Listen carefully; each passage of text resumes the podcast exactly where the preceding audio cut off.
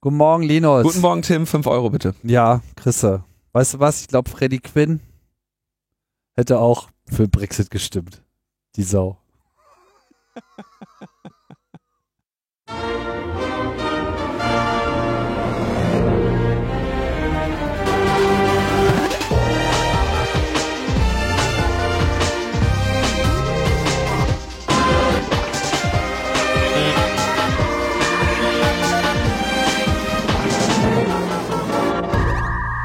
Logbuch Netzpolitik Nummer 328. Wir schreiben den, na, 27. Januar Freddy Quinn. 2020. Freddy Quinn schreibt den 27. Januar. Ja. Der Tag des Respekts vor unseren Eltern. Ja. ja. Na, wir sind ja ihr. Du dann, weißt, ne? welcher Tag heute ist, ne? Hat Freddy Quinn bestimmt auch noch ein schönes Lied drüber gesungen. Ich kannte den Song ja ehrlich gesagt nicht, also bis du den erwähnt hast. Dann habe ich mir den danach nochmal angehört, bin echt komplett ins Essen gefallen. Also so viel Selbstgerechtigkeit und, und, und, und Verleugnung. Das, So ein bisschen Respekt vor den Eltern haben, ey. Wer hat das denn alles wieder aufgebaut hier? Nachdem der, der Amerikaner und der Brite und der Russe und der Franzose das hier kaputt gemacht haben. tja, Freddy Quinn. Hm? Kannst dir ruhig mal die Haare waschen, Tim. Du erst. Ja, das ist äh, erstaunlich, ja. Der ist auch dann irgendwie, glaube ich, danach, also das Lied ist auch so, hat er sich doch ein bisschen Feinde mitgemacht und ist dann erstmal ein paar Jahre in die USA gezogen, um da dem, dem Vietnamkrieg äh, Zu huldigen. zu huldigen, ja. Mhm. Naja, kein Ja, und Problem. jetzt- ich, also Friseur ist auf jeden Fall drin. Äh, das hab ich, kriege ich ja von meinem Antifa-Geld, kriege ich das irgendwie wieder rein. Freddy Quinn. Der äh, 2009 hat's den äh, erwischt. Tja. Nee. 2009 hat er aufgehört zu singen. Der lebt noch. Freddy Quinn lebt noch? Echt?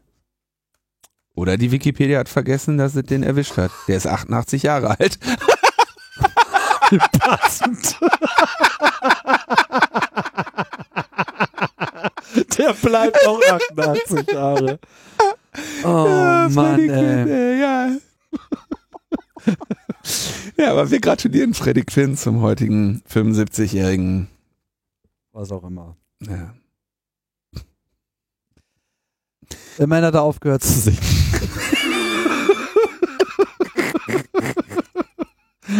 Das ist doch schon mal was. Ein Lichtblick, eine gute Nachricht haben wir schon mal. Oh Mann. Ja, Brexit findet statt jetzt, ne? Mhm. mhm. Also noch nicht. Noch, also Ja, vier Tage noch. ja, vier Tage noch. Es ist halt. Meine ursprüngliche Einschätzung bezog sich ja sozusagen auch auf die ganze Situation bis. Du musst das jetzt nicht schönreden. nee, kann ich auch gar nicht. Meine ursprüngliche Einschätzung bezog sich auch darauf, dass, ähm, äh, wie heißt der, Merz äh, CDU-Kanzlerkandidat wird. Der hat mich auch fünf Euro gekostet. Die konnte ich mir nachher schönreden. Naja, gut, aber hier hast du ja wieder raus. Hier hast du übrigens erstmal einen Fünfer, habe ich schon bereit. Ich habe gesagt, ich will einen sauberen, das gebügelten. ist der einzige, den ich habe. Brexit ist auch dreckig und Ja, schmutzig. warte, hast du einen Zehn, hast du einen schönen Zehner? Dann gebe ich dir mit einem, einen hässlichen Fünfer habe ich. Was? Einen hässlichen Fünfer habe das ich. Ich will einen schönen. Was? Wie du willst einen schönen? Weißt du, wie lange ich, ich habe keinen schönen. Keinen schöneren. Außerdem ist der Ja, schön. aber wer keine schönen Fünfer hat, der soll nicht wetten. Linus, das ist ein deutscher Euro. Ist es ein Deutscher? Nee, das ist hier, ähm, Na? Brandenburger Tor. nee, weißt du, das ist doch kein, das ist doch nicht das Brandenburger Tor. Da sind immer irgendwelche Brücken drauf übrigens. Ist das schon mal aufgefallen? Das ist aber, das ist hier, da, solche Brücken haben wir in Deutschland nicht. Das ist ein italienischer Fünfer. Ja, das ist ein Äquädukt. Auch wichtig. Ich ja, es ist halt Europa, da muss man jetzt nicht hier Grenzen und so, ist doch alles irgendwie Quatsch. Unsinn ist das. Naja, auf jeden Fall wird das noch ganz lustig werden. Also, äh, das Ding ist ja noch lange nicht durch. Ich werde das sicherlich dieses Jahr noch einige Male behandeln. Wenn die Briten jetzt erstmal so das Coronavirus haben und denen die Impfstoffe ausgehen, dann bin ich mal gespannt, wie schnell die. Ich nehme den jetzt mal an, aber nur unter Vorbehalt. Ja, ne? okay. Kannst mir wiedergeben, wenn's, wenn es abgesagt wird. Einen Schöneren ab. Das wäre doch jetzt echt schön, wenn die sich so, so eine schöne Coronavirus-Infektion und dann wollen die, brauchen die Medikamente. Geht aber nicht so einfach. Bis Ende des Jahres läuft das ja alles noch irgendwie.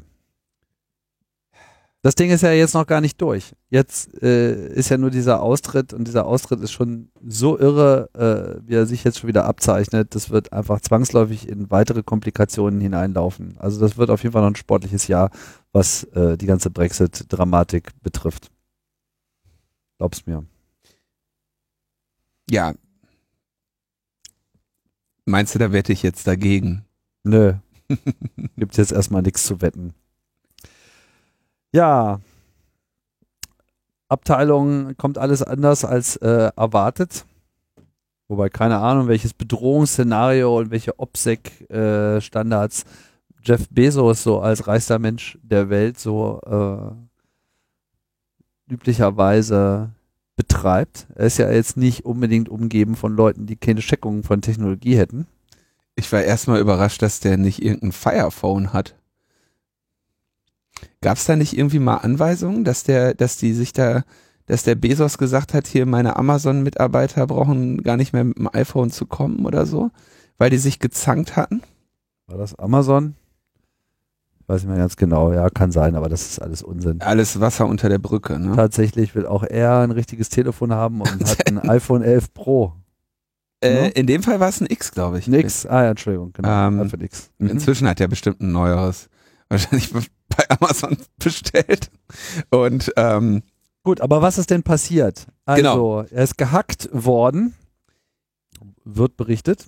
Also Jeff Bezos wir erinnern uns, das ist vor ein paar Monaten gewesen, wandte sich an die Öffentlichkeit und sagte, yo, hier, ich habe übrigens eine Affäre mhm. mit ähm, einer anderen Frau, als der, mit der ich, glaube ich, noch verheiratet bin. Von der er sich aber, glaube ich, auch schon getrennt hatte. Der, ja, das steht in so Publikationen, die ich nicht abonniert habe. Ich auch nicht, ja. Ähm, aber also großes Drama, Jeff Bezos. Er sollte nämlich, er, er sollte erpresst werden. Und er hat sich dagegen gewehrt. Und zwar war der Kontext, was von ihm verlangt werden sollte, war, glaube ich, damals noch nicht so ganz klar. Er sagte aber, okay, irgendjemand versucht hier Druck auf mich auszuüben mit dieser außerehelichen Affäre, die ich da habe. Und es gab da auch irgendwelche Leaks von irgendwelchen freundlichen Nachrichten, die sich, die sie sich geschrieben haben. Mhm. Private, Privatnachrichten. Und dann war damals gingen dann schon so Debatten, die Debatten los, naja, wer, woher kommen denn jetzt diese Informationen? Ne? Wurde das Telefon von seiner äh, ähm, Kommunikationspartnerin irgendwie gehackt oder hat da der Bruder reingeguckt oder sowas, ne? Oder hat der Bezos der Telefon verloren oder wie, woher hat jetzt irgendwie jemand Informationen darüber, dass der Be wem der Bezos freundliche Nachrichten schrei schreibt. Und es, wie gesagt, hat mich aber auch schon damals nicht so wirklich interessiert. Im gleichen Jahr jedoch machte auch die äh, Ermordung von Jamal Khashoggi medial die Runde. Und der ähm, wurde ja in Istanbul im Konsulat von Saudi-Arabien Saudi getötet. Und spielte sich dann eben die große, oder es wurde netzpolitisch relevant, weil es sehr klare Hinweise darauf gab, dass sein Telefon gehackt worden war. Und zwar mit Schadsoftware von der NSO Group, ein in Israel ansässiges Unternehmen, das Staatstrojaner herstellt und vertreibt. So, jetzt die Nachricht, die jetzt irgendwie in den vergangenen Tagen die Runde machte, ist, dass Jeff Bezos Telefon mit einem Staatstrojaner gehackt worden sei und zwar spezifisch via einer WhatsApp-Nachricht und Ausnutzen eines äh, damals noch äh, Zero Days in WhatsApp.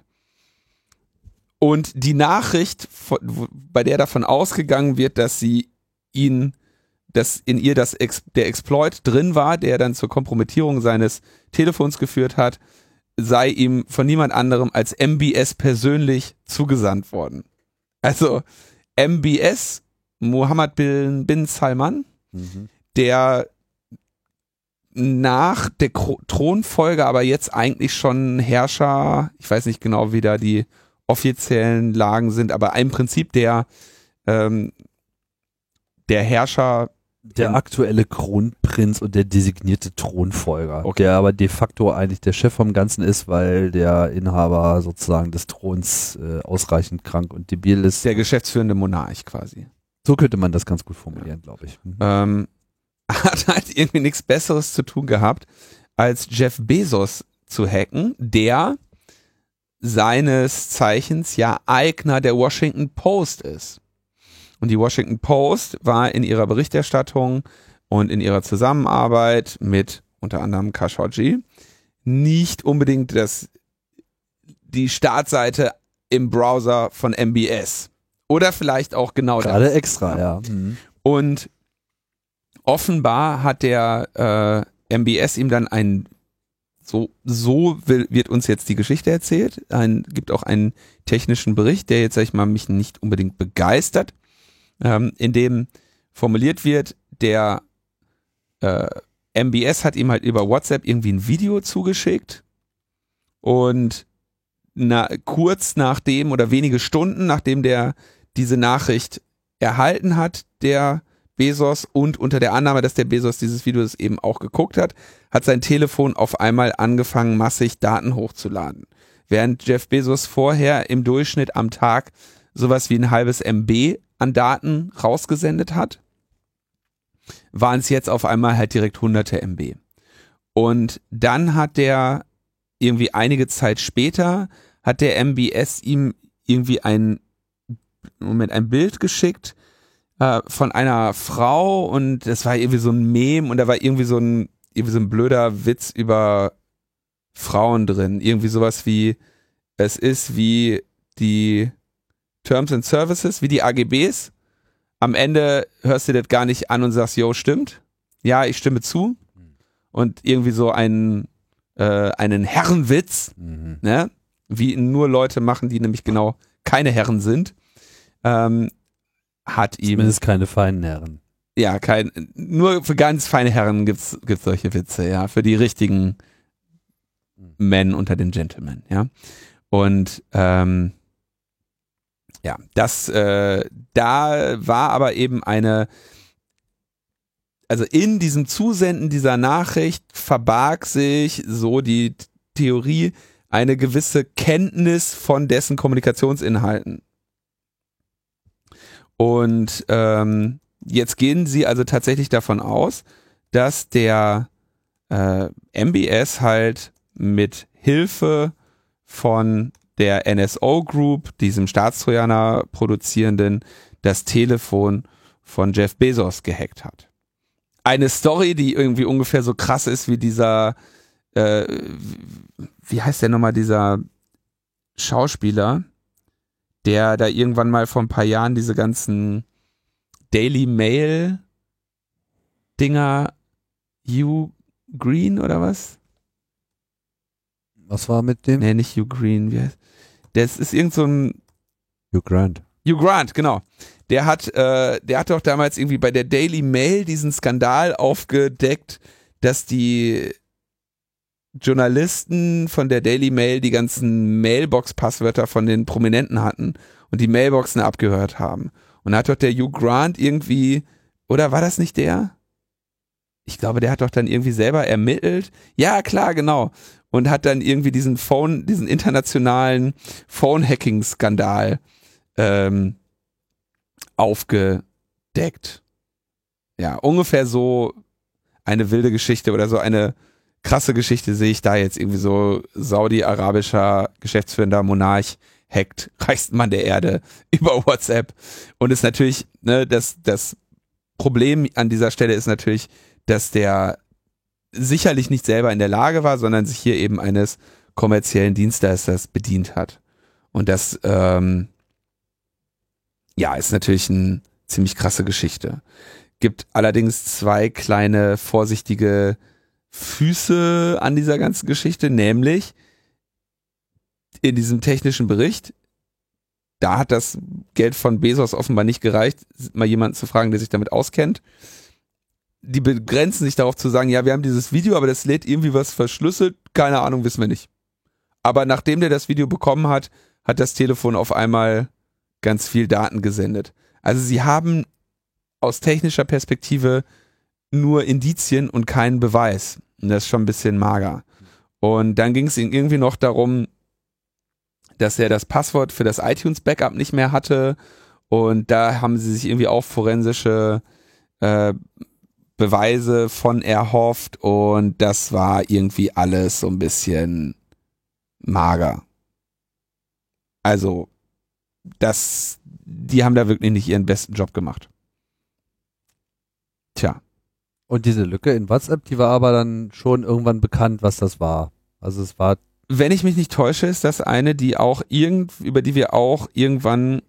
Also, das ist vermutlich eine, eine, also wir reden jetzt wirklich von einer Sicherheitslücke in WhatsApp, nicht in iOS. Er hat nicht die Daten des Telefons hochgeladen, sondern er hat quasi die ganzen WhatsApp, nehmen wir jetzt mal an, äh, Message-Verläufe hochgeladen, weil das ist ja nun mal das, worauf du als erstes zugreifen kannst. Es sei denn, du hast ja dann noch irgendwie einen zweiten Schritt, mit dem du irgendwie ins Betriebssystem fortschreiten kannst, aber dann müsste ja dann sozusagen nochmal auf einer anderen Ebene nochmal eine Sicherheitslücke ausgenutzt worden sein. Tja. Wissen wir nicht. Das weiß ich nicht hundertprozentig, weil ähm, der Bericht mir das nicht so klar sagt, ja. Also der in dem Bericht steht, dass ihm ein verschlüsseltes Video vom WhatsApp-Account des Kronprinzen geschickt worden sei und danach sind eine Menge Daten abgeflossen. Das heißt hier, also wenn die wüssten unter Ausnutzung welcher Schwachstelle hier welche Daten genau abgeflossen sind, dann wäre es ein vollständiger Bericht. Und das ist irgendwie, geht für mich nicht wirklich aus diesem Bericht hervor. Was die Sache eben auch so ein bisschen, ja, traurig macht. Ja, ich wundere mich nur, dass sie überhaupt Kommunikation haben, ehrlich gesagt. Wer der ähm, Bezos und der MBS. Ja, die haben sich Anfang 2018 irgendwo getroffen. Hm. Ja. Frühjahr 2018 in Los Angeles haben sie Telefonnummern ausgetauscht. naja. Ja, also äh, es ist, äh, ne, das ist, ist, irgendwie total skurril, ja, das äh, Saudi-Prinzen sollte man auf jeden Fall Vor allem, dass der, dass der Saudi-Prinz sich halt auch denkt so, äh, ja gut, das ist der reichste Mann der Erde, dem gehört diese Zeitung, also erpresse ich den jetzt, dass der der Zeitung sagt, die soll das nicht machen. Ja, und ich stelle mir halt gerade so vor, wie irgendwie Jeff Bezos, also so allein die Vorstellung, Jeff Bezos hätte sich jetzt der Erpressung gebeugt, wäre zur Washington Post gegangen und hätte gesagt, yo Leute, den Laden gekauft, folgende Themen stehen auf der schwarzen Liste, folgende Themen stehen auf der weißen Liste, so, ne? Das wäre ja, so stellt sich das ein Saudi-Prinz vor. genau, da hat der Saudi-Prinz echt ein paar schräge Vorstellungen davon, wie Dinge in, ähm, in auch stark ledierten Demokratien wie den USA vielleicht noch laufen. Am Ende hat der Trump da vorher noch angerufen und hat gesagt, hier, I want you to do me a favor though. Das ist vollkommen legitim. Perfekter Anruf. Da gibt es nichts dran zu bemängeln, Tim. Ja, wahrscheinlich. Das ist hier eine Schmierkampagne. We do it all the time. All the time. All the time. So. Und der Bezos ist ein äh, liberaler äh, Dover. Der ist halt bei weitem nicht den IQ von Donald Trump. Bei weitem nicht. Keiner hat äh, so einen IQ wie Donald Trump. Besonderer IQ ist ein ganz seltener IQ. Das ist eine ganz eigene Kategorie von IQ. Eigene Zahl mit Buchstaben. Eigene Zahl mit Buchstaben haben wir auch äh, fürs nächste Thema. Und zwar ist die Zahl 10 und die Buchstaben T und B. Terabyte. 10 Terabyte. Terabyte. Hat äh, der, die Autovermietung Buchbinder gebraucht, um 9 Millionen Mietverträge von drei Millionen Fahrerinnen und Fahrern aus der Zeit von seit 2003 2003, Tim. Wow. Weißt du, wo du 2003 warst? Ähm, Im Koma, glaube ich. Gut. Hauptsache, du warst nicht in einem Buchbinderauto. Nee, Denn- äh, wenn du irgendwann nach 2003 ein Auto bei Buchbinder gemietet hast, dann kannst du davon ausgehen, dass deine Zahlungsdaten, Privatanschrift, Unfallberichte, bei dir natürlich eine ganze Menge, ungeschützt auf irgendeinem Server lagen. Ja. Geburtsdatum, Handynummer, E-Mail-Adresse und so weiter. Natürlich auch von zahlreichen Prominenten. Insgesamt 10 Terabyte. Es war wohl ein Backup-Server. Ähm, alles, was man brauchte, um die Daten zu kopieren, war die IP-Adresse von dem Server, eine etwas größere Festplatte und ein paar Stunden Zeit, um die herunterzuladen, weil sie lagen dort einfach ohne jeglichen Zugangsschutz. Ähm, wahrscheinlich auf dem SMB-Share oder so. Aufgefunden, auffindbar über Shodan. Insofern ist es jetzt auch nicht unwahrscheinlich, dass es jemand äh, Was ist runtergeladen hat. Shodan? Shodan, Mhm. ähm, eine ähm, Webseite, die ähm, ähm, sagen wir mal zu bestimmten IP-Adressen dir sagen kann, was es da so für Services gibt und ob die passwortgeschützt sind oder nicht. Sie werben damit die Suchmaschine für das Internet der Dinge, Webcams, ähm, Kühlschränke, Häuser. Also du, du gibst im Prinzip, du kannst dort entweder eine IP-Adresse eingeben, dann sagt er dir, okay, folgende Services laufen da drauf, gibt dir also die Ergebnisse von so einem Portscan. Ähm, du kannst aber auch zum Beispiel bestimmte ähm, Signaturen eingeben, wie zum Beispiel das Begrüßungsbanner von einem bestimmten, sagen wir mal, einer bestimmten Version eines verletzlichen FTP-Servers oder sowas, ja. Und ähm, der gibt dir das dann alles aus. Oder du willst, was weiß ich, gucken, welche Maschinen mit Heartbleed noch ähm, angreifbar sind. Ja, und dann kannst du halt irgendwie dir, kannst du halt nach der Ver nach Schwachstellen suchen, sofern sie eine mit einem halbwegs einfachen Scan äh, detektierbaren Fingerprint haben.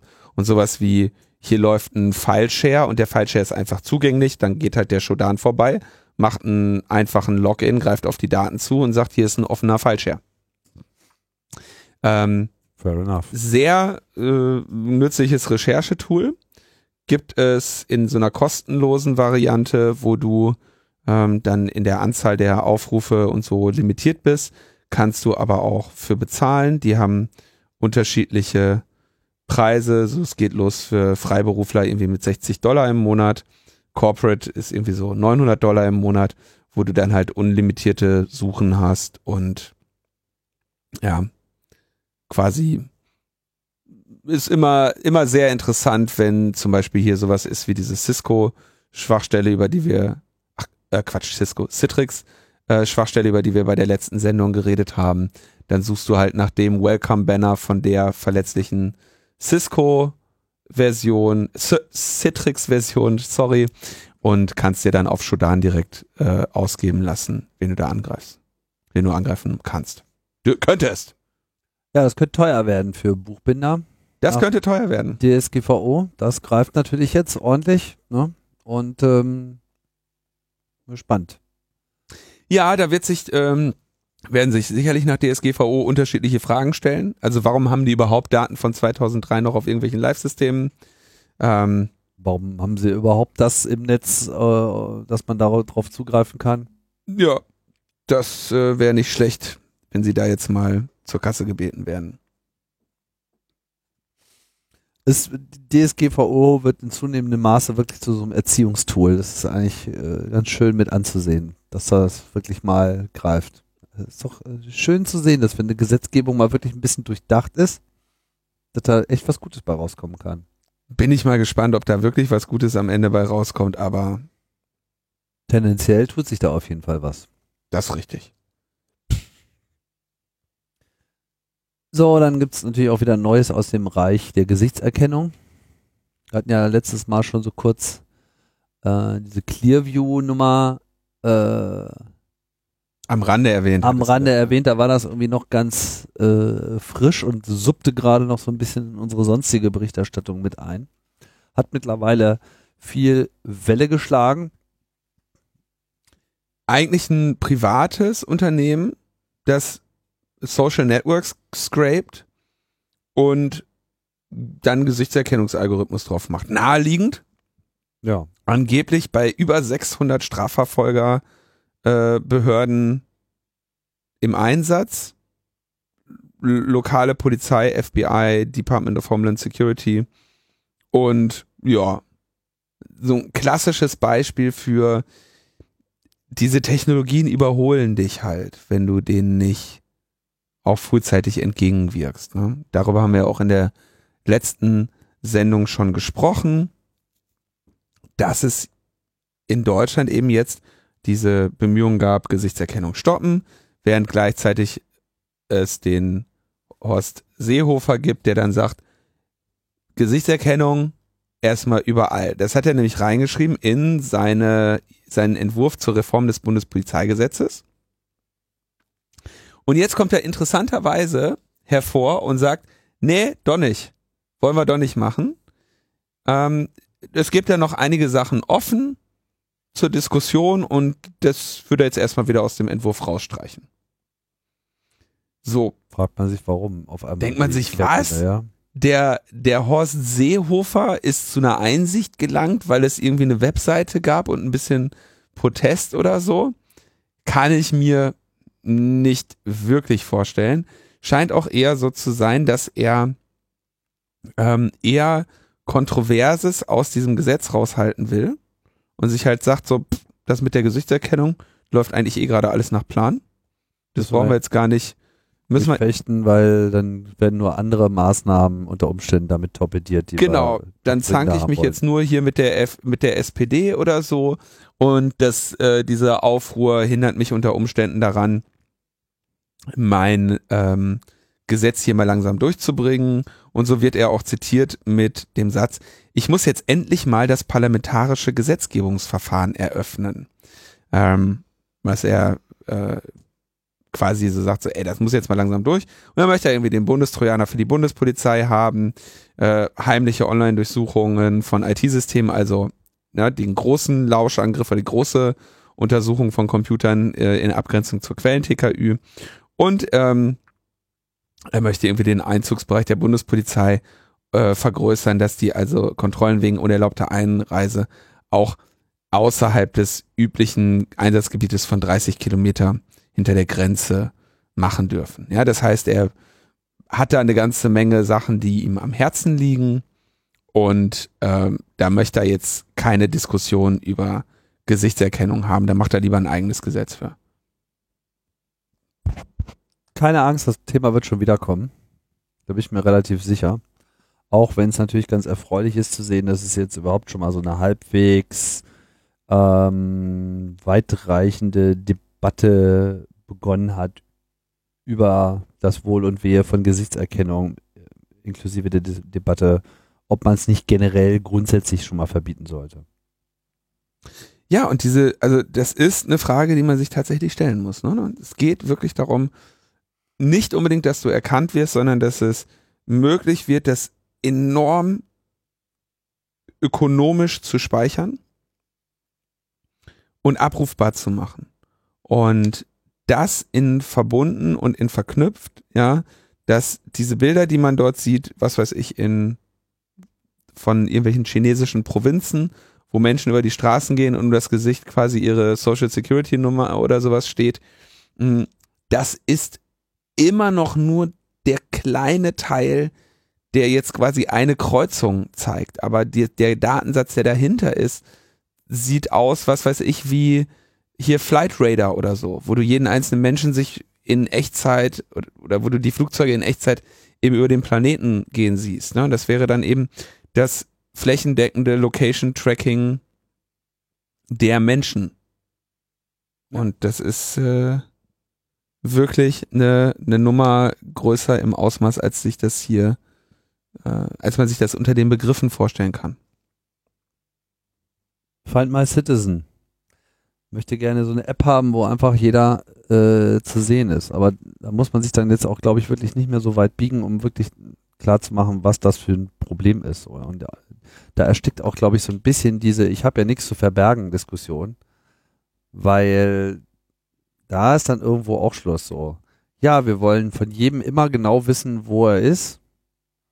Hm, weiß ich nicht, ob Freddy Quinn damit gehen würde. Klar. Was hast du denn zu verbergen, Tim? Ja? Die Frage ist, was hat Du Freddy sitzt doch eh Quinn? nur die ganze Zeit am Bahnhof. Gammeln. naja, das stimmt. Aber Freddy Quinn, naja, der, Freddy Quinn baut den ganzen Tag auf.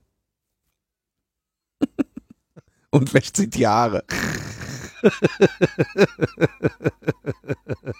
geht zum Friseur von seinem Antifa-Geld. Ach ja, Freddy Quinn. So, wer leider kein Antifa-Geld nimmt, ist Apple. Weiß man nicht so genau. Wird auf jeden Fall äh, kolportiert. Apple, Apple nimmt alles Geld. Die nehmen auch Antifa-Geld. Apple ist ganz schlimm und Apple ist ganz furchtbar. Das ist zumindest der Tenor, der durch ein paar News Stories, äh, das ging von so einem Reuters-Artikel aus, glaube ich, ähm, aufkam, in dem das Ganze so dargestellt wurde, dass Apple einen angeblich existierenden Plan zur Versch Vollverschlüsselung von Backups äh, fallen gelassen hat oder in die Zukunft verschoben hat, wie auch immer man das formulieren möchte, um nicht zu viel Stress mit dem FBI zu bekommen. Das war so die Berichterstattung. Da wurde natürlich dann auch gleich äh, ordentlich auf Apple wieder eingedroschen. Was erlaube Apple?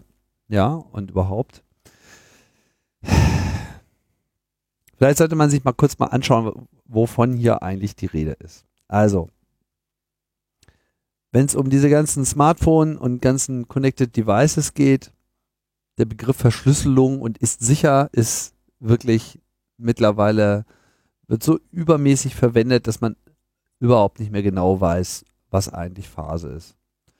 Und was glaube ich hier auch aus den letzten Sendungen immer wieder ziemlich klar geworden ist, ist, dass die On-Device-Sicherung einen sehr hohen Stellenwert hat. Generell und bei Apple nochmal im Besonderen.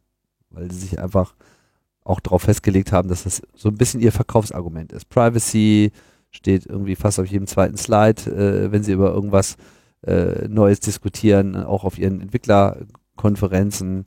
Die APIs werden am laufenden Meter äh, weiter dicht gemacht, damit eben auch Apps nicht immer mehr Daten äh, herausholen können. Also dieser unmittelbare Zugriff auf unverschlüsselte Daten, ähm, der wird äh, reduziert und was halt den Angriff auf das Gerät selber betrifft, hat man versucht, auf allen Ebenen Sicherheitsmechanismen einzuziehen. Das fängt halt an schon, wenn das Ding bootet.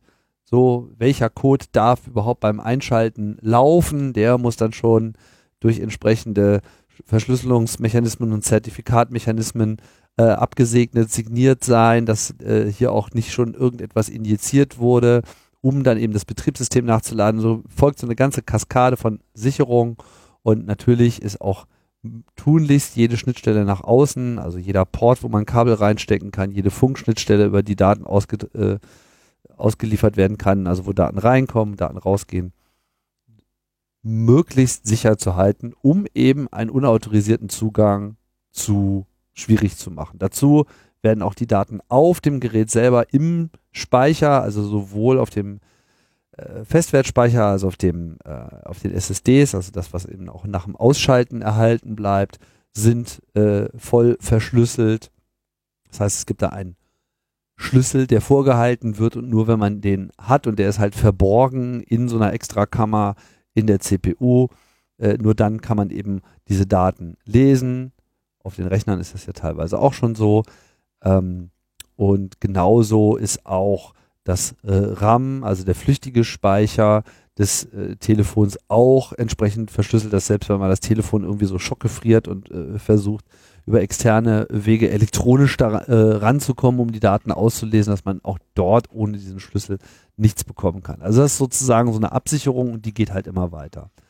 Knifflig wird's jetzt aber, wenn man das Internet mit einbeziehen möchte und in zunehmendem Maße möchten Leute das Internet mit einbeziehen und dafür gibt es ja auch ein paar ganz gute äh, Gründe, das zu tun.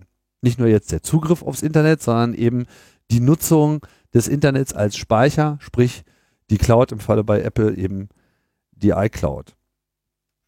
Was will man jetzt von dieser iCloud? Man will mehrerlei. Man möchte auf der einen Seite, ähm, dass man seine eigenen Daten auch möglichst schnell auf andere Geräte bringen kann. Ne, habe ich irgendwie einen Macintosh, habe ich noch ein iPad, habe ich überhaupt noch mehrere Devices, vielleicht auch noch ein Zweitelefon, ähm, aber auch um mal eben übers Web auf eine bestimmte Information aus meinem Privatdatenschatz zuzugreifen.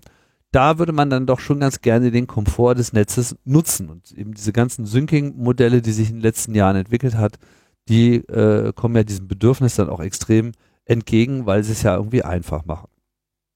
Zugriff ist nur mit meinem Passwort möglich. Heißt, die Identifikation, die über diese Apple-ID, über die halt im Apple-Universum alles läuft, äh, erfolgt, die erlaubt mir dann eben den Zugriff. Die Frage ist halt nur, ist mit dieser Eingabe dieses Passwortes auch eine Entschlüsselung der Daten vorgesehen, weil es ist ja in dem Sinne das einzige Geheimnis, was ich in dem Moment dort einbringe. Und derzeit ist es offensichtlich so, dass eben diese Daten noch nicht verschlüsselt sind. Das gilt auch für eine andere Nutzung des ähm, Dienstes und da finde ich es auch ehrlich gesagt etwas spooky, dass das noch nicht so ist, nämlich das vollständige Backup des eigenen Telefons. Und wenn man sich halt auf der einen Seite so viel so viel Aufwand macht, um den Zugriff auf die Daten auf jeder möglichen Ebene eines Telefons möglichst schwierig zu machen, dann aber den kompletten Inhalt auch einfach mal ins Internet legt und dort nicht verschlüsselt, dann ist es halt irgendwo auch ein bisschen albern. Das ist, ähm, also, du hast das jetzt implizit schon gesagt, aber vielleicht war ja trotz stetiger Bemühungen deinerseits noch nicht alle unserer Zuhörenden auf Apple umgestiegen sind ähm, müsste man vielleicht noch kurz betonen. Also ja? iCloud ist der Synchronisationsdienst von Apple ursprünglich ähm, gestartet mit so Sachen wie, gut, du hast einen Kalender, du hast jetzt ein iPhone und du hast ein, äh, du hast ein, ein Mac und ein iPhone. Jetzt führst du da drin einen Kalender und damit diese beiden Dinge sich synchronisieren, wird der Kalender in Wirklichkeit in der Cloud geführt. Ne? Der Wahrheitskalender ist in der in dieser iCloud. Du hast zu dieser iCloud einen Account und wenn du jetzt irgendwie einen ähm, Termin anlegst, dann schickt dieser Apple das Apple-Gerät diesen, diesen Termin in die Cloud und das, die anderen Geräte holen sich das daher und führen da quasi so ein möglichst kollisionsarmes äh, System, sodass du einen Termin auf dem Telefon einträgst und den innerhalb weniger Sekunden auch im Kalender auf dem Rechner siehst. Ähm, immer in dem Fall sehr spezifische Synchronisationsformen. Ähm, was, was kann man da noch drüber machen? Kalender, Kontakte, Notizen, Kontakte, also genau. alle, alle ja, möglichen genau. Programme ja. haben jetzt die, die Möglichkeit. Die Standard eingebauten Programme. Nicht nur die, mittlerweile kann ursprünglich. Jede, ich, rede ja, ich rede ja noch vom Anfang. Ach so, okay. Ja, ne, ursprünglich war es so Notizen, Kontakte, äh, solche Scherze. Und dann haben sie diese Funktionalität, weil das natürlich, wenn man einmal seamless Synchronisierung zwischen Dingen hat, dann will man das auch nie wieder missen. Und dann haben sie das natürlich ausgeweitet. Irgendwann sind sie hingegangen und haben gesagt, pass auf, wir machen jetzt auch für unsere App-Entwickler ähm, die Möglichkeit, sie können Dinge in die Cloud schreiben. Ja, so dass du jetzt zum Beispiel sagen kannst, was weiß ich, was hätte ich jetzt für eine App, die das kann? Naja, ich habe zum Beispiel mein Programm, was so meine ganzen SFTP-Verbindungen aufrechterhält. Das kann halt dann seine Konfiguration, auf welche Server ich das zugreifen möchte. Das willst du gar nicht sagen. Wir, wir nehmen jetzt mal was Einfaches. Mein Podcast-Client, ja. Mein Browser, meine Bookmarks. Das ist auch noch von Apple. Der, Brau der Browser. Äh, das kann ja jeder Browser machen. Okay, aber ich nehme ich nehme jetzt trotzdem meinen Podcast-Client. Wenn ich jetzt auf dem iPhone einen Podcast höre, dann synchronisiert er seinen Play-Count in dieses iCloud und der, wenn ich dann auf dem iPad den Podcast Podfetcher aufmache, sagt er, okay, die hast du alle schon gehört, als letztes hast du den gehört, wenn du jetzt Play drückst, geht's genau da weiter, wo du mit dem iPhone aufgehört hast, ja? Das heißt, sie haben diesen Synchronisationsteil für andere App-Anbieter äh, geöffnet. Alles, was man darüber synchronisiert, ist zugreifbar mit dem iCloud-Passwort Mit anderen Worten nicht verschlüsselt. Wenn du ein Backup von einem Gerät machst und sagst so, herzlichen Glückwunsch, iPhone soll jetzt ein Backup machen und du machst dieses Backup auf deinen Computer, dann kannst du sagen, ich möchte, dass dieses Backup verschlüsselt wird. Dann sagt er dir, okay, ich würfel jetzt einen Key aus, gib du mal bitte ein Passwort, um den Key zu verschlüsseln. Und dann geht's hier, dann schreibe ich jetzt hier deine Backups verschlüsselt auf deine SSD. Gar kein Problem. Übrigens, wo wir gerade drüber sprachen, ähm, die waren ja die Typen oder das Team, äh, das die Analyse von Jeff Bezos iPhone gemacht hat. Die war nicht in der Lage, ein iTunes-Backup wiederherzustellen, weil der Jeff Bezos gesagt hat, Passwort, Schmasswort, weiß ich nicht, probier mal MBS, war es nicht, okay. Keine Ahnung, weiß ich nicht, ja? Dann konnten sie das iPhone, das iPhone-Backup nicht wiederherstellen für eine Forensik. Jetzt bietet Apple aber an, in Anbetracht der zunehmenden Anzahl an Menschen, die sich diese Geräte kaufen und überhaupt gar keinen Computer haben, dass sie sagen, mach doch dein Backup in die iCloud. Und diese Backups verschlüsseln sie nicht. Und das ist eigentlich nicht verständlich. So dass sie sagen, okay, das, was du iCloud synchronisierst, irgendwelche Apps, irgendwelche Scherze oder so, ist gut. Das, das ist über den Jordan. Da musst du von ausgehen, dass das irgendwann in so einem Buchbinder Datenleck liegt. Dann wissen alle, was du letzten Sommer getan hast. So, ne? Ist in Ordnung. Oder nicht. Ähm, iCloud Fotos. Ah, da wird es auch schon ganz lustig, ne? Aber halt, es gibt dann eben diesen kleinen Teil der Geräte-Backups, der insbesondere am Ende nur noch die Apps betrifft, die aus wahrscheinlich gutem Grund sagen, wir machen keinen iCloud Sync. Zum Beispiel, wenn ich bei mir jetzt drauf gucke, Signal, Threema, so die verschlüsselten Messenger. Die sagen dir nämlich dann so, ey, iCloud Sync so wollen wir echt nicht unbedingt machen. Aber wenn du ein Geräte-Backup machst, dann wird selbstverständlich auch deren Datenbestand mitgenommen. Ähm, bei Threema geht es zum Beispiel so weit, dass die sagen, weil die wissen, dass die Daten gebackupt werden, ähm, lassen die dich zum Beispiel den Key nicht mit ähm, backuppen. Also wenn du, äh, das muss auch äh, jeder einmal selber lernen, wenn du ein iPhone verloren hast oder dir ein neues einrichtest, ne, und denkst irgendwie, du stellst das Gerät aus dem Backup wieder her, sagt er, ja, herzlichen Glückwunsch, aber unter deiner alten ID kann ich jetzt nicht nochmal schreiben, weil der Key war nicht in dem Backup drin. Du musst nämlich den Key dann noch einmal selber manuell verschlüsseln und ins Backup geben lassen, sonst machen die das überhaupt nicht, weil sie genau wissen, dieses Backup ist de facto verlässt unsere Kontrolle und wir können aus der App heraus nicht kontrollieren, ob das iTunes Backup verschlüsselt ist oder ob das iCloud Backup irgendwie verschlüsselt ist. Und das ist schon irgendwie schon eine massive und sehr unnötige Verletzung dieses gesamten Sicherheitskonzeptes. Und es würde Apple ein müdes äh, Arschrunzeln kosten, zu sagen, das empfehlen wir dir zu tun. Und das ermöglichen wir dir. Naja gut, ich meine, diese Apps könnten natürlich diese Daten sehr wohl dem Backup anbieten, aber sozusagen verschlüsselt ablegen für das Backup, dann müsste Viel es ja... Viel Spaß bei der Wiederherstellung deines Backups, wenn du mit jeder einzelnen App ausmachen müsstest, äh, womit du jetzt die Backup-Daten verschlüsselt hast. So. Ja gut, aber derzeit schmeißt du sowas wie Signal einfach alles weg und danach, äh, selbst wenn du umziehst von einem Telefon aufs andere, äh, ist nichts mehr da. Also das ist irgendwie auch keine Freude. Da bin ich mir bei Signal nicht ja, so sicher. Ja, das ist nämlich bei ähm. Signal so, da habe ich jetzt ein paar Mal drunter gelitten. Also wirklich nur neues Telefon, du ziehst die Daten um, legst für das eine Telefon neben das andere und die Daten gehen dann direkt drüber und da das alles excluded ist und der sich auch nichts darüber merkt, ist einfach immer alles komplett weg.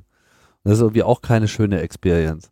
Es gäbe auch durchaus noch andere Wege und hier kommt jetzt wirklich auch noch, noch ein anderer Faktor, nämlich noch mit rein.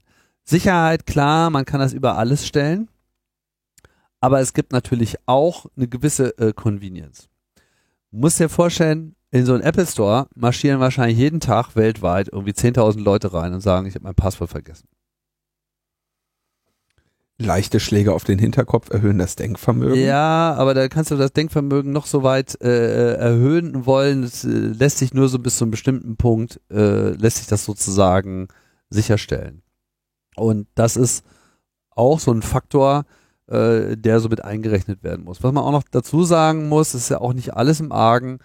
Es gibt ja noch explizit in diesem ganzen iCloud-Universum auch noch diesen Keychain-Dienst, ja, wo du sozusagen deine Passwörter hast, die nicht in den Backups drin sind, die nochmal wirklich separat mit deinem mit deinem Key verschlüsselt Das ist ja das Mindeste, Tim. Ja, gut, aber ist so, ja. Also es ist, es gibt sozusagen so ein Storage, in dem man einen Key reinwerfen könnte, der auch tatsächlich verschlüsselt ist auf den iCloud-Servern. Kann keine Aussage darüber machen, wie sicher das ist und wie äh, für, für wie hackbar äh, das gehalten wird. Zumindest ist in den letzten Jahren an der Stelle noch nicht viel passiert. Die Aussage, dass sie das jetzt deshalb nicht machen, weil das FBI äh, sonst weiß ich nicht, was, was, sie, was, was Apple da jetzt befürchten wollen würde, dass das FBI tut, was das FBI nicht sowieso tun würde. Also ich kann mir einfach nicht vorstellen, dass Apple ernsthaft davon ausgeht, dass sie sich mit so einer Zurückhaltung irgendetwas erkaufen würden. Also die, die Reuters zitieren sechs unabhängige Quellen, die sagen, dass es konkrete Möglichkeiten, Pläne und Ziele dafür gab, das zu tun, dass man verschlüsselte iCloud-Backups anbietet und ähm, dass das dann, so das Zitat ist hier, die Rechtsabteilung hat es gekillt aus Gründen, die man sich sehr gut vorstellen kann. Niemand hat das aber äh, spezifisch gesagt, dass ihr, ihr niemand ist hingegangen hat gesagt, wir machen es nicht, weil das FBI das nicht möchte. Aber es ist halt schon auffällig, wenn sie für die lokalen Backups ja eine fertige Lösung haben. Ja, die hätten ja nur sagen müssen, okay, liebes iPhone, die Daten, die du jetzt da irgendwie verschlüsselt normalerweise übers USB-Kabel oder übers WLAN an deinen Host-Computer sendest, das gleiche machst du jetzt einfach in Richtung der Cloud. Hast, ne, wärst du fertig gewesen. Und ähm, im Detail wären da jetzt noch Änderungen gewesen, weil das der Schlüsselaustausch ein bisschen anders funktioniert. Aber grundsätzlich gibt es keine, keinen Grund, warum Apple das nicht technisch tun sollte. Du hast natürlich recht, wenn sie dir sagen, okay, wenn du das jetzt tust äh, und du vergisst dieses Passwort, dann sind die Daten weg. Aber das Problem haben sie ja mit den Leuten, die lokale Backups machen, auch. Und sie machen ja auch, sie machen ja so Lösungen wie, ach so, äh, finde ich auch sehr freundlich von Apple, ne? Sagst schöner Mac hier, mach mal, mal erstmal als allererstes äh, Full Disk Encryption. Sagen die, ey, du, du weißt schon, ne? Wenn du jetzt irgendwie das Passwort vergisst, so, dann ist dann sind die Daten weg. Wenn du möchtest, schick den Key mal lieber uns, da kriegst du den von uns zurück, wenn du danach fragst. Das ist der Standard-Setup äh, bei FileVault. Können sie ja von mir aus bei meinem iCloud-Backup auch machen. Dass sie sagen, willst du verschlüsseln, willst du wirklich verschlüsseln? Wenn du das machst, ne, dann ist weg, die Daten. Dann sag ich, genau deshalb mache ich das. Und dann sagen willst du uns den Key geben? Dann sage ich nein, dann sagen sie rot, dann sind die Daten weg, dann sage ich genau. Und dann äh, bin ich fertig. Aber sie bieten die Option noch nicht mal an. Und gleichzeitig ist es so, versuch mal, so ein iPhone in Betrieb zu nehmen, was du neu aus dem Karton auspackst, ohne dass der alles, was er an Bits hat, sofort in diese iCloud schiebt. Um, äh, um irgendwie da die 5 Gig voll zu kriegen, um dich dann irgendwie zu erpressen, dass du 2 Euro zahlen musst im Monat. ja, das ist so. ja, ich weiß. Ne? Und dann ist schon klar, wenn du jetzt irgendwie hier an solche San Bernardino-Attentäter denkst oder an, mh, hm, was weiß ich, Leute, die mit, mit, mit seltenen Pflanzen handeln oder sowas, ja, äh, wenn du jetzt, dass die im Zweifelsfall irgendwann mal, als sie ihr neues iPhone gekauft haben, bei irgendeinem kleinen Checkmark nicht den richtigen Haken hatten und plötzlich ähm, ja, ihren, ihren kompletten Mister in, in, in, in der iCloud hängen haben. Ich glaube schon, dass das eine ähm, keine so unwahrscheinlich, kein so egales Szenario ist. Ja gut, also das, äh, die Behauptung steht jetzt auf jeden Fall durch die Berichterstattung im Raum, dass, es, äh, dass das einer der Gründe sein könnte oder vielleicht der, der offensichtliche Grund ist, der Elefant äh, im Raum. Ich finde das nur so begrenzt überzeugend, weil letzten Endes ich nicht denke, dass äh, Apple gegenüber dem FBI irgendwas zu gewinnen hat in dem Moment, wo sie dort äh, so, also so etwas tun. Das wird das FBI überhaupt nicht beeindrucken.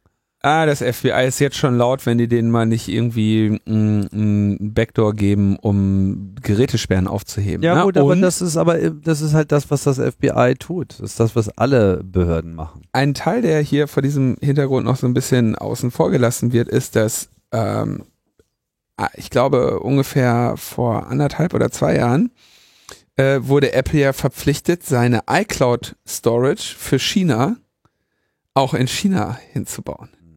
Und für die gilt natürlich das Gleiche. Viel Spaß, liebe Chinesen, mit euren iPhones. Ja. Ähm, also es hat, geht, geht über die USA hinaus, auch wenn es jetzt gerade so über die USA äh, diskutiert wird. Und interessanterweise wird in dem gleichen Artikel auch gesagt, naja, Google hat verschlüsselte Backups. Die haben nur gesagt, sie, äh, also sie haben das niemandem vorher erzählt, als sie es ausrollen und haben das ausgerollt in einer Zeit, zu der Diskussion, äh, zu der irgendwie Verschlüsselung nicht großartig zur Diskussion stand. Das heißt, die haben einfach so gesagt so, ja, okay, gibt ja so ein Feature, machen wir jetzt mal nicht viel Wind rum, schreiben wir nicht groß dran, rollen wir einfach aus, äh, erzählen wir keinem und dann haben wir natürlich auch, was die öffentliche Auseinandersetzung geht, ähm, einen längeren Hebel, wenn man es uns wieder wegnehmen will. Apple kann sehr gut sein, dass die sich halt verzockt haben in der Diskussion mit irgendwie um diese San Bernardino-Geschichten und so, ne? Ist ja auch ungefähr anderthalb, zwei Jahre langsam wieder her. Mhm. Und dass die in dem Moment hat, mussten sie dann sagen, so, ey, wenn wir jetzt auch noch verschlüsselte iCloud-Backups rausrollen, dann äh, kommt vielleicht wirklich hier der, der Trump und baut eine Mauer um unseren Campus oder sowas, damit wir keine iPhones mehr da raustragen können oder so, weil er glaubt, die kommen daher oder so. Also Apple sollte auf jeden Fall nachrüsten, das äh, ist vollkommen klar, äh, ganz unabhängig davon, was bisher die Gründe gewesen sein mögen, äh, so einen Dienst noch nicht einzuführen. Am Ende, denke ich mal, leben sie auch besser, wenn sie weniger Daten haben, die sie herausgeben können. Ja, Apple lernt von Buchbinder. Ja, von Buchbinder lernen heißt siegen lernen.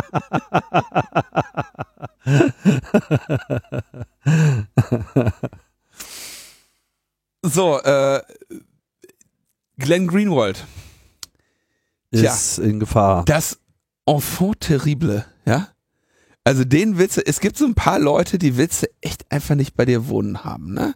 Das ist irgendwie so Julian Assange, Glenn Greenwald, Edward Snowden, ne, die kacken dir einfach ins Wohnzimmer. So, ne, das ist, ne, die haben nicht, die sind jetzt nicht irgendwie dankbar, nur weil du, weil du sie irgendwie in Ruhe leben lässt, sondern die sind einfach aktiv damit beschäftigt, ähm, dir an die Karre zu pissen, wenn du ein korruptes Arschloch wie dieser Bolsonaro bist, ja.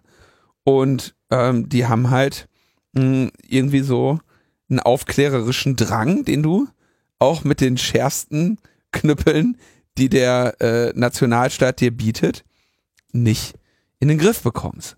Und äh, so hat der Glenn Greenwald jetzt ähm, äh, ja eine, eine Anklage wegen Cyberkriminalitäten, weil er ähm, mit dem Intercept äh, Brazil ähm,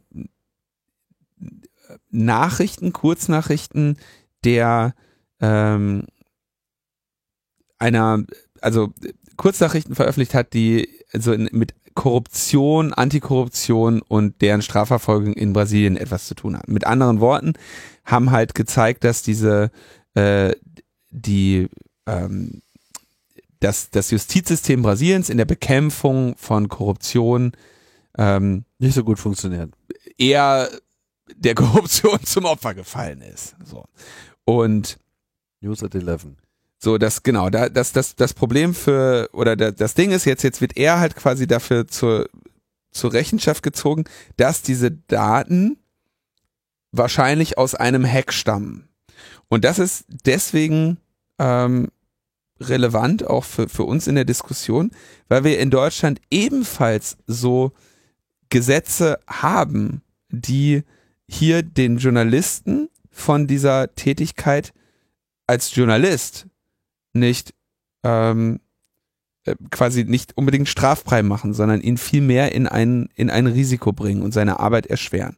Denn, und das ist in vielleicht auf Anhieb nicht ähm, unbedingt naheliegend, aber es hat für die Transparenz in einer Gesellschaft sehr positive Folgen, wenn, sagen wir mal, jemand Daten hackt oder auf semi-legalem Wege erbeutet. Denken wir an die Panama Papers, denken wir an die ähm, irgendwelche Steuer-CDs, denken wir an eine Reihe von Skandalen, die durch Wikileaks veröffentlicht wurden, dass ja auch auf illegalem Wege erlangte Daten von Journalistinnen und Journalisten so in Rahmen, in einem gesetzlich gesteckten Rahmen, der jetzt, sage ich mal, das öffentliche Interesse betrifft, durchaus berichtet werden dürfen, ohne dass die sich damit in ein Risiko bringen. Ja, es ist also eine Sache, mh, hm, was weiß ich, irgendeine, irgendeine Datenbank zu hacken.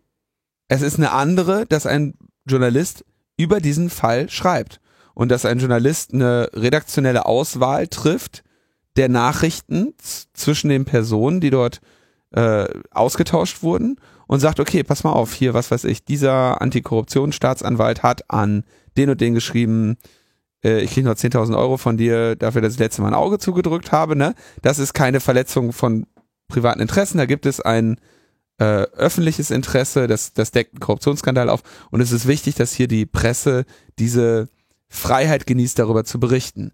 Wenn jetzt aber nun hier Greenwald als der Journalist äh, direkt mit dem Verbrechen oder der Straftat des ähm, Zugriffs auf diese Daten ähm, selber bedroht wird oder bestraft wird, dann ist das am Ende äh, ein sehr schwerer Angriff auf sämtliches Whistleblowing, sämtliche Transparenzgesetze äh, und das, was eben, wofür wir eine Presse haben. Das ist jetzt nicht verwunderlich, dass das in Brasilien unter Bolsonaro passiert, aber gerade die gesetzliche Grundlage für ein derartiges Vorgehen ist nach meiner laienhaften Lesart ähm, in Deutschland genauso gegeben, ja, weil es eben wichtig ist, dass Journalisten vertrauliche, geleakte Daten, teilweise auch von Whistleblowern oder Hackern ähm, verwerten in ihren Veröffentlichungen. Und wenn wir über die, nur über die letzten zehn Jahre zurückblicken, wie viele Skandale auf solchem Wege aufgedeckt wurden, wo auch immer halblegale äh, Methoden gewählt wurden, dann ist das kein Zufall, dass die Methoden halblegal waren, mindestens gegen Arbeitsverträge verstoßen haben. Ähm, das ist kein Zufall, dass so etwas illegal ist. Und deswegen haben wir dieses ja, diese legale Möglichkeit für Journalistinnen und Journalisten, hier eben der Filter für die öffentlichen Interessen zu sein und trotzdem darüber zu berichten. Und das ist gut. Und das, äh, wenn man das verletzt oder das angreift, dann sind das eben Angriffe auf die Pressefreiheit. Ja, in Brasilien ist es natürlich jetzt relativ klar, was dort äh, passiert. Bolsonaro ist halt einfach so der brasilianische Trump und möchte natürlich jetzt äh, gerade äh, solche Vögel wie den Greenwand möglich äh, klein halten. Keine Ahnung, vielleicht ist es auch wieder so ein Anruf von Trump gewesen. So nach dem Motto, stopf dem doch mal das Maul. Ah, ich glaube, wenn dir da jemand, äh, wenn du, wenn dir jemand gegen deine Antikorruptions-Taskforce vorgeht, die du so schön korrumpiert hast, dann kommt der Bolsonaro von ganz alleine auf die Idee. Ja, das kann natürlich auch sein. Hm. Aber äh, ja, es wird auch langsam, es wird so ein bisschen unübersichtlich mit den äh, verschiedenen Whistleblowern, Journalistinnen und Leakern in den verschiedenen Staaten dieser Erde, um die wir uns Gedanken machen müssen. Ne? Wir haben uns irgendwie, nachdem Chelsea Manning ihr Pardon hatte von Obama, haben wir uns irgendwie ein bisschen langsam zurückgelehnt. Die ist aber inzwischen auch, glaube ich, über 200 Tage schon wieder in Beugehaft. Ja. Ähm, als äh, Julian aus der Botschaft rausgeschleppt wurde, äh, hat man sich auch so ein bisschen gedacht, so, boah, endlich ist das wenigstens mal vorbei, ne? Aber das gesamte Bild, was sich hier zeichnet mit den verschiedenen ähm, Angriffen auf die Pressefreiheit, das ist inzwischen alles andere noch als witzig. Und man muss ja dazu sagen, dass jetzt insbesondere jemand wie Glenn Greenwald zu den Journalisten gehört, die die höchsten journalistischen und ethischen Standards haben. Der hat manchmal große Fresse, aber der kann sich das halt in der Regel auch erlauben. Und genau solche Leute braucht man. Ja, was man auch braucht, ist Support. Wir hatten ja darüber berichtet, dass Windows 7 jetzt ausläuft. Bei meinem Zahnarzt bin ich dann auch gleich in so ein Windows 7 System äh, gelaufen. Was heute beim Zahnarzt? Nee, nicht heute, aber ich war mal beim Zahnarzt. Ich war heute beim Zahnarzt, sie hatten kein Internet. Kein Internet, ja, bei uns gab es dafür Windows 7 auf der Röntgenmaschine. could possibly go wrong. Und hattest du direkt erstmal so ein Gebiss vom Pferd dann, oder was? Keine Ahnung. oder wer jetzt sozusagen da äh, die Bilder hat. Aber das ist halt so ein Problem. Ich schaute nur kurz drauf und meinte so, ah, Windows 7 so. Ne? Der wird teuer. ja, ja. Angeblich gibt's schon ein Update beim Hersteller. Mhm. Das wird, das wird teuer für den Zahnarzt jetzt, ne? Ähm, es ist ja so, wir haben ja gesagt, Windows 7 ist End of Life, aber äh, Microsoft weiß natürlich aus der, wie sagt man so schön, aus der Not ein Budget zu machen, ne? aus, oder aus der Not eine, äh, ein Profit Center zu machen. Ne? Und äh, die bieten natürlich erstmal noch ein Extended Support an. Das heißt, die, ähm, weil sie wissen, dass es zu viele Menschen ähm, noch gezwungen sind, Windows 7 weiter zu verwenden, haben sie, sagen sie, okay, wir versorgen dich noch mit Updates, aber nur wenn du jetzt noch mal ein bisschen Geld einwirfst. Und da musst du halt Extended Support Verträge abschließen und dann kriegst du für Windows 7 noch Updates. Ja, und ähm, die Deutschen haben noch eine, eine niedrige bis mittlere Anzahl,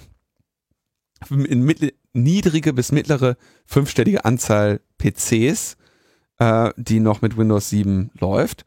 Und jetzt müssen sie äh, Extended Security Updates bezahlen. Und das wird im laufenden Jahr circa 800.000 Euro kosten. Sagt Krings, und Krings ist, glaube ich, Staatssekretär im äh, Bundesinnenministerium, oder? Parlamentarischer Staatssekretär parlamentarischer Staatssekretär. Das ist, glaube ich, nochmal eine leicht andere okay. Rolle. Ähm, tja, und äh, gleichzeitig hat er auch nur die Anzahl der Computer geschätzt und keine Ahnung. Und er wird dann wahrscheinlich irgendwann die Rechnung bekommen. Das heißt, diese, na, also Landesverwaltungen benutzen das auch. Da wissen wir jetzt noch gar nicht, um wie viel Geld es da noch so geht. Und äh, ja, jetzt wird's halt äh, teuer, wenn man seine IT schleifen lässt. Ne? Das wird, das äh, Extended Support wird noch bis 2023 gehen. Das heißt, das kann man jetzt noch mal so, ja, vier Jährchen kann man das jetzt einfach noch mal ignorieren und noch mal Geld drauf werfen. Vaterstaat zahlt ja. Aber ähm, es zeigt hier mal wieder Na gut, ich äh, meine, die man Ambitionslosigkeit. Kann, ja gut, aber man kann jetzt auch nicht davon ausgehen, dass irgendwelche anderen Systeme, die man im Einsatz hätte, äh, zwangsläufig weniger Supportkosten nach sich ziehen würden. Äh, welche anderen würdest du meinen? Na, andere, die zum Beispiel immer in der Diskussion sind. Also angenommen, man hätte jetzt sozusagen eine totale Open Source äh, Lösung. Auch da müsstest du dich natürlich um einen entsprechenden Support äh, kümmern, der Geld kostet. So und ähm, um ehrlich zu sein, 800.000 Euro ist noch relativ günstig für alle Bundesrechner. Da drehe ich jetzt irgendwie nicht äh, frei. Ja? Also wenn man das jetzt hier mal äh, durch diese kolportierten 33.000 äh, Rechner äh, teilt, dann äh, komme ich hier auf 24 äh, Euro pro Device Da kann man auch fünf Apps von kaufen. Also es. Ja, also Tim ist zufrieden. Nö, ich sag nur, ist jetzt nicht irgendwie die totale äh, ist, nicht, ist, nicht der, ist nicht der totale Irrsinn. Aber es ist natürlich interessant, dass man jetzt eben Geld zahlen muss für ein Software-Update, das es ja dann wohl offensichtlich auch gibt und wo man sich dann fragt, ja, warum kriegt denn das dann nicht jeder? Ne? Klar. Weil, weil, weil das halt eben jetzt nur noch für schmerzhafter den, sein. Weil es schmerzhafter sein muss. Da ist, äh, was ich, kann ich Microsoft in gewisser Hinsicht auch verstehen. Kann ich total verstehen. Weil du willst ja auch nicht jetzt ewig für eine alte Software den Support liefern, weil die da Frage musst du auch ist, Leute für bezahlen, das zu tun. Ich finde das völlig in Ordnung, was Microsoft da macht. Die Frage ist natürlich diese 800.000 Euro, ne? Die musst du natürlich jetzt gegenüberrechnen für die Computer ohnehin einfach mal geupdatet zu haben. Diese, sagen wir mal 33.000. Und das hätte wahrscheinlich nicht die 800.000 gekostet. Und diese 800.000 zahlen die jetzt jedes Jahr. Und die werden auch 2023 noch dafür zahlen. So, vielleicht nicht mehr 800.000, weil sie ein paar rausgenommen von den 33.000 vielleicht kaputt gegangen sind. So. Oder vielleicht doch irgendwann mal einer geupdatet wurde. Aber dann blickst du hier potenziell auf ein, das sind halt einfach Strafzahlungen für Versäumnisse. Ne? Anders kann man das nicht bezeichnen. Und damit ist es auch automatisch durch einen äh, Bundesrechnungshof zu kritisieren, weil dass diese Geräte unausweichlich irgendwann auf Windows 10 müssen, ist auch ganz klar. Das heißt, die Ausgabe für Windows 10 wäre notwendig gewesen.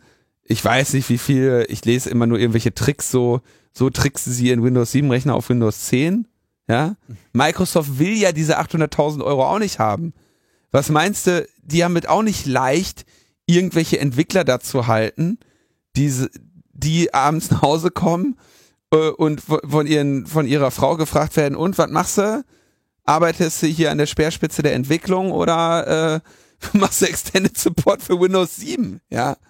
Der will ja, die wollen ja auch irgendwie, äh, ne, irgendwie was Beeindruckendes machen. Naja, gibt da solche und solche. da sorge ich mich jetzt ehrlich gesagt ein bisschen weniger drum. Beunruhigender finde ich hier noch die Aussage, dass jetzt diese Auskunft, die ja äh, kam, weil die Grünen da mal eine Anfrage gestellt haben, war so, naja, äh, fünf von der von 14 Bundesministerien sind jetzt in dieser ganzen Anfrage noch überhaupt nicht enthalten, weil so richtig den Überblick haben wir da irgendwie auch nicht. Und die Behörden und Ressorts sind für die zeitgerechte Windows 10 Umstellung nach Auslaufen des Supports von Windows 7 eigenverantwortlich. Ja, da wird der Bundesrechnungshof sagen, ja, habt ihr halt, seid ihr eurer Eigenverantwortlichkeit nicht gerecht geworden. Naja. So, äh, und dann haben wir beschlossen, äh, haben wir noch eine gute Nachricht. Gute Nachricht. Was denn? Naja. ähm, Renate Künast hatte ja ähm, versucht, gegen Hasspostings vorzugehen. Äh, wir erinnern uns, dass da äh, gesagt wurde, nee, das wäre eine Äußerung in der Sache. Und ähm, ja, also klar, Stück Scheiße, Schlampe, Drecksfotze, hohle Nuss, die entsorgt gehört und Sondermüll. Sachlicher Ton. Sachlich, klar, stringent am Thema, ja. Äh, das muss sich eine Renate Künast durchaus gefallen lassen, hat das Landgericht Berlin im September 2019 gesagt und ändert seinen Beschluss von damals und kommt zu einem anderen Ergebnis und ähm, sagt jetzt also hier, das sind, äh, wir gucken uns das nochmal an, wir befassen uns nochmal mit der Angelegenheit, wir kommen, der, kommen jetzt zu einem anderen Ergebnis. Das heißt, ähm, die, wir sehen hier dann, dass diese dieses, diese Angriffe, denen Renate Künast da ausgesetzt war, nun doch einer Strafverfolgung äh, zugeführt werden können, ja. Das Gericht erkennt, dass das unzulässige Schmähkritik ist und nicht nur überspitzte Kritik.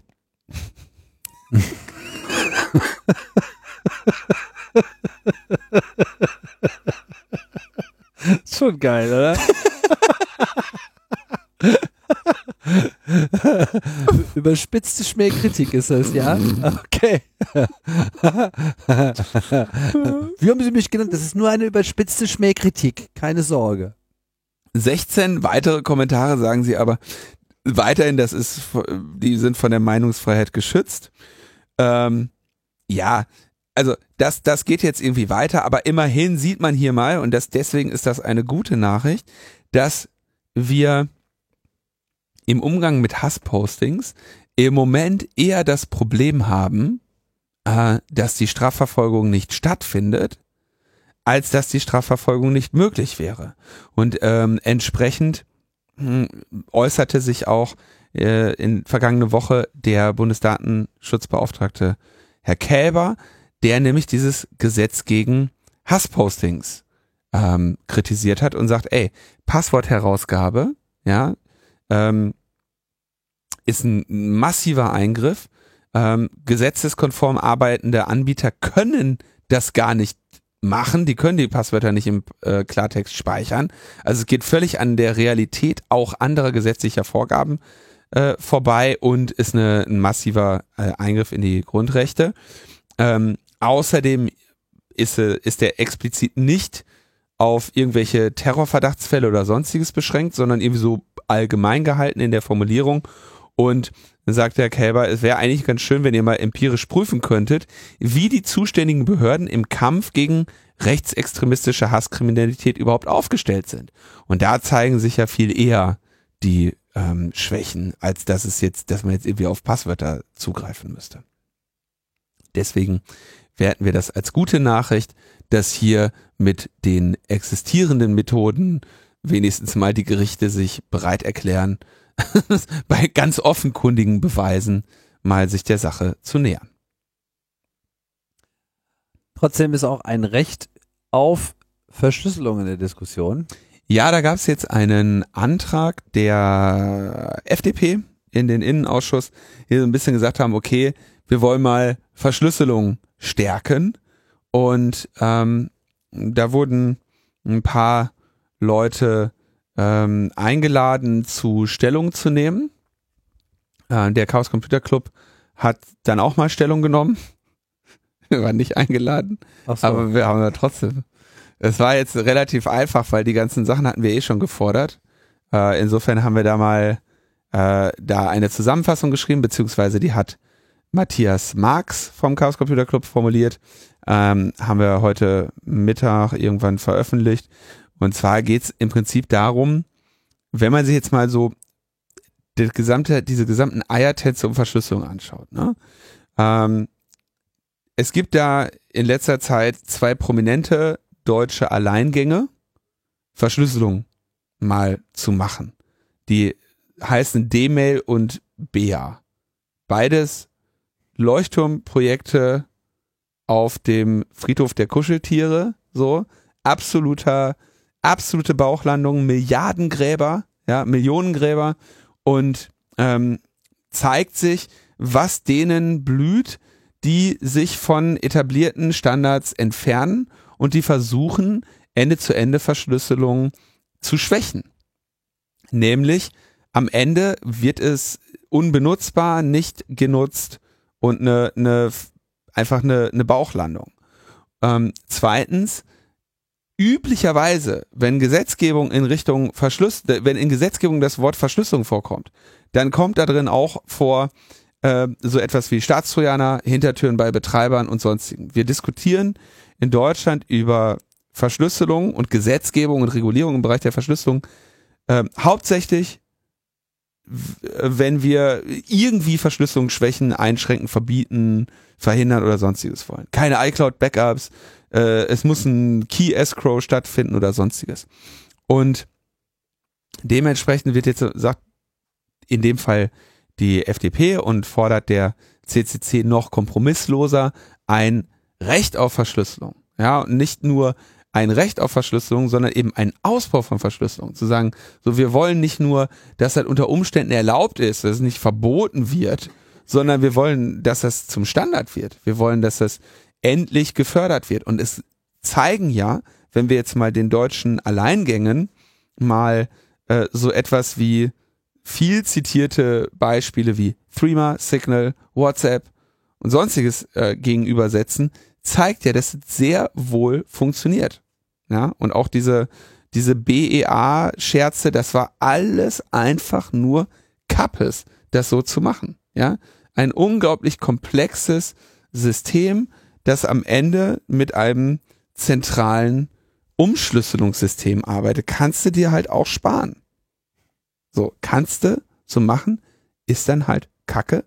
Deswegen könnte er jetzt irgendwie nochmal das gleiche Geld ausgeben. Und entsprechend wird hier gesagt, okay, dann lasst uns doch jetzt einfach mal die, ähm, die, äh, die Systeme, die es gibt, stärken, fördern, fordern, einbauen und mal diese, äh, diese Kommunikation halt mal sicherer machen. Ähm, geht ja nicht nur um Kommunikation, sondern geht auch um Daten, die irgendwo gespeichert werden. Ne? So eine Sache wie ein iCloud-Backup oder sowas wie ein Buchbinder Daten-Backup. Das sind alles Dinge, die nicht not, die nicht nötig sind. Ne? Wenn du 10 Terabyte Daten irgendwo hin äh, synkst, das kannst du genauso gut verschlüsseln. Aber weil wir in einer Welt leben, in der Verschlüsselung immer noch so von außen dran geflanscht wird und immer so ein bisschen so, oh, Verschlüsselung, pff, ne, wird das eben nicht zum Standard werden, kommen wir auch nicht in den Genuss dieser Sicherheit, dann können wir eben an, am laufenden Band irgendwelche Datenlecks äh, bemängeln. Ja?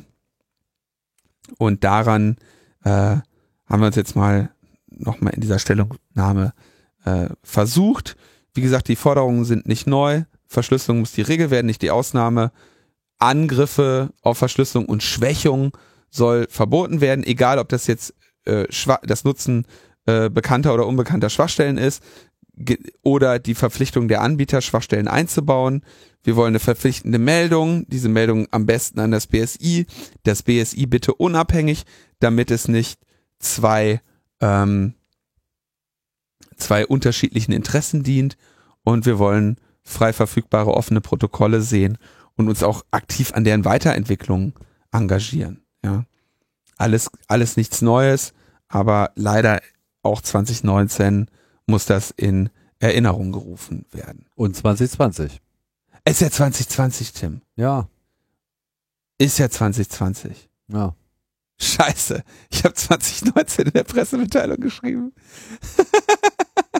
Ist ja nicht so, dass ich irgendwie groß was geändert hätte. Chaos Computer Club 2019. Ich könnte eigentlich da hinschreiben, Chaos Computer Club 1984 bis 2019 oder wann auch immer zum ersten Mal diese Förderung. Naja, ist, nur, ist nur dein komischer Webseitenlink hier. Im Dokument ist alles richtig. Im Dokument haben wir aufgepasst, ja. Ja. Okay. Das hast du ja nicht geschrieben.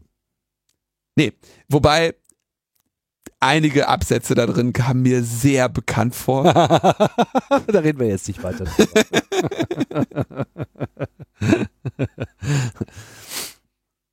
ah, muss ja nicht jeder erfahren, dass alles auf meinem Skill gewachsen ist. nee, ich meine, also, das ist ja auch völlig klar. Also, äh, wenn du äh, wenn du sagen musst, was du schon immer gesagt hast, nämlich dass du schon immer gesagt hast, dann kannst du auch einfach das sagen, was du schon immer gesagt hast. Ne? Ja. Warum soll der Satz jetzt nochmal neu formuliert werden? Ist der ist ja gut. Ist richtig. Wir wiederholen uns ja auch bei Wahlcomputern eigentlich seit 10, 15 Jahren. Ja. Weil die waren gut, die Sätze. Ja. Richtig gute Sätze. Gute Sätze. So, Schluss hier. Ja. Der Morgen ist schon spät. Der Morgen ist relativ spät. Ich habe äh, zu danken. Und zwar wieder mal mehreren Personen in besonderem Ausmaße nämlich Helmerich, Nils und dem Wiederholungstäter Bern sowie der Susi, denen allen mein besonderer Dank gilt.